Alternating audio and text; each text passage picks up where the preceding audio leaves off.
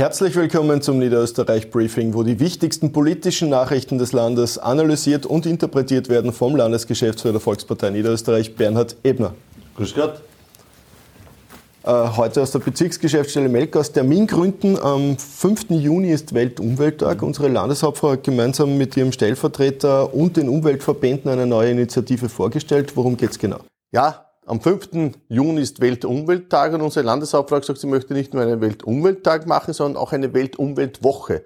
Und daher hat sie auf Initiative von ihr mit den Umweltverbänden auch den Kontakt gesucht und hat nun eine Weltumweltwoche organisiert, wo es darum geht, hinzuweisen, wo jeder Einzelne, im Speziellen die Jugendlichen, auch einen Beitrag dazu leisten kann, wie sie CO2 einsparen können, wie sie aktiv Umwelt- und Klimaschutz auch betreiben können.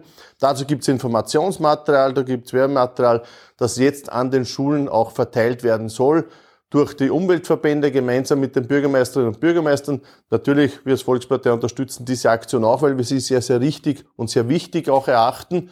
Es ist ja zum Beispiel so, wenn ein jeder sein Handy ein Jahr länger nutzen würde in Europa, dann würden wir so viel CO2 einsparen, wie ganz Österreich in einem Jahr verbraucht. Also da sieht man, was da alles drin ist. Oder Mülltrennung, wo wir sowieso schon Weltmeister sind, auch in Niederösterreich. Also da ist einiges drin, wo ein jeder seinen Beitrag leisten kann und darauf soll diese Aktion unserer Landeshauptfrau hinweisen, dass jeder einen Beitrag zum aktiven Umwelt- und Klimaschutz leisten kann. Am Wochenende habe ich gelesen, das hat unser Wirtschaftskammerpräsident der Wolfgang Ecker gesagt, dass jede zehnte freie Stelle in Niederösterreich derzeit aufgrund von Personalmangel nicht besetzt werden kann. Besonders spürbar ist das im Gesundheitsbereich. Über das Pflegeausbildungspaket haben wir schon gesprochen. Am Wochenende gab es auch eine Presseaussendung zur Initiative Niederösterreich studiert Medizin. Was ist das genau? Naja, gerade Studienplätze, gerade Medizin ist natürlich eine Riesenherausforderung. Wir wissen, dass auf Initiative der Landeshauptfrau in Zukunft 1900 Studienplätze zur Verfügung stehen. Auch die Karl-Landstein-Universität in Niederösterreich leistet ja da auch einen Beitrag dazu. Aber es gibt trotzdem über 15.000 Bewerberinnen und Bewerber.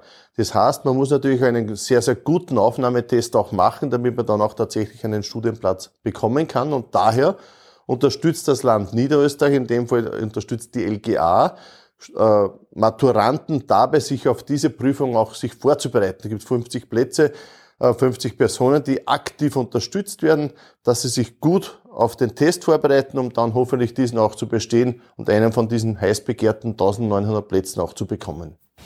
Äh, wer sich vorbereiten möchte auf sein Berufsleben und sich nicht sicher ist, was er machen kann, der geht zum niederösterreichischen Kompetenzkompass. Da wurde jetzt eine magische Zahl durchschritten von äh, Benutzern. Ja, es ist so, dass dieser Kompetenzkompass ja etwas ganz, ganz Wichtiges ist für junge Leute, dass sie wissen, in welche Richtung sie sich auch entwickeln sollen.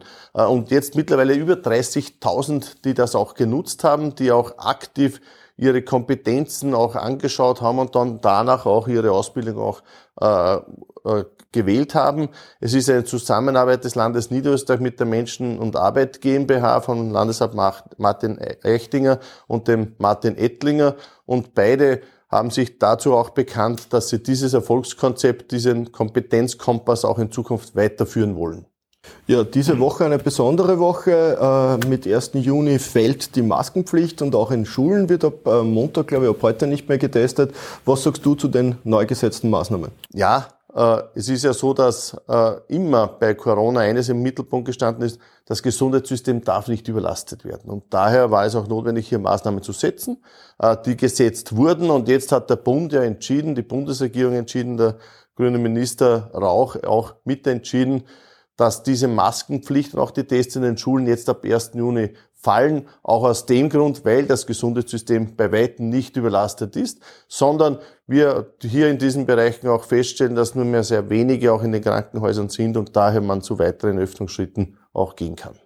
In der Gemeinde bzw. Region äh, von Christian Gepp, äh, Korneiburg, gibt es ein neues App, äh, Umatum bzw. Nahallo, ein Mitfahr-App. Worum geht's da genau? Na, da geht es ja darum, dass das Hauptproblem ist ja oft, dass ein jeder mit dem PKW zum Bahnhof fährt und dann in den Zug einsteigt und dann in die Bundeshauptstadt zum Beispiel zum Arbeitsplatz fährt.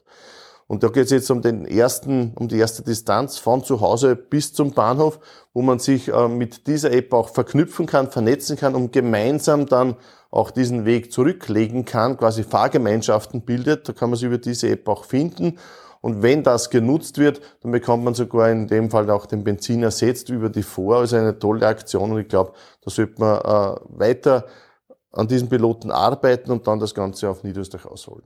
Ja, und mit diesem positiven Ausblick sagen wir Danke fürs Zusehen und wünschen eine schöne Woche. Wiederschauen.